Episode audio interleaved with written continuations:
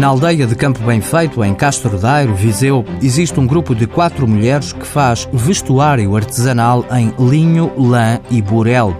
São as Capuchinhas, um grupo que nasceu há cerca de 30 anos após um curso de formação no IFP. Nós, em 85, 86, tivemos formações na área de costura e tivemos umas formações através do Centro de Emprego também e da Comissão Feminina do Porto em comercialização e organização de empresas. E nós, depois de termos essas formações, resolvemos criar o nosso próprio emprego. Henriqueta Félix é uma das fundadoras.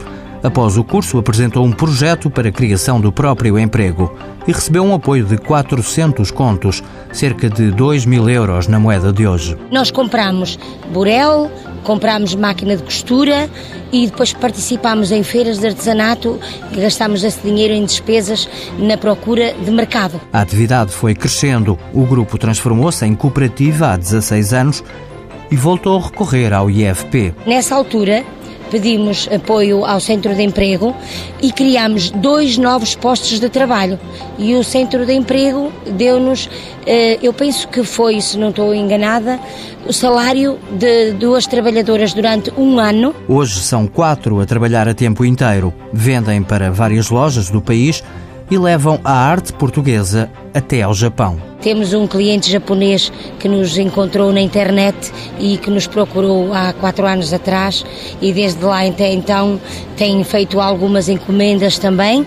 Ele é estilista e ele desenha os próprios desenhos e nós com o nosso materiais e com o nosso trabalho fazemos peças exclusivamente para ele. As capuchinhas fazem roupa de homem e de mulher e acessórios como chapéus, malas e até capas para telemóvel. Usamos as técnicas e os saberes e as cores e o tinto através das plantas de lá. Tentamos dar-lhe utilizar as, as, técnicas e os saberes antigos, mas ao mesmo tempo transformar em peças modernas que as pessoas possam vestir na cidade. 30 anos depois, as capuchinhas modernizaram-se e criaram emprego, valorizando uma arte local.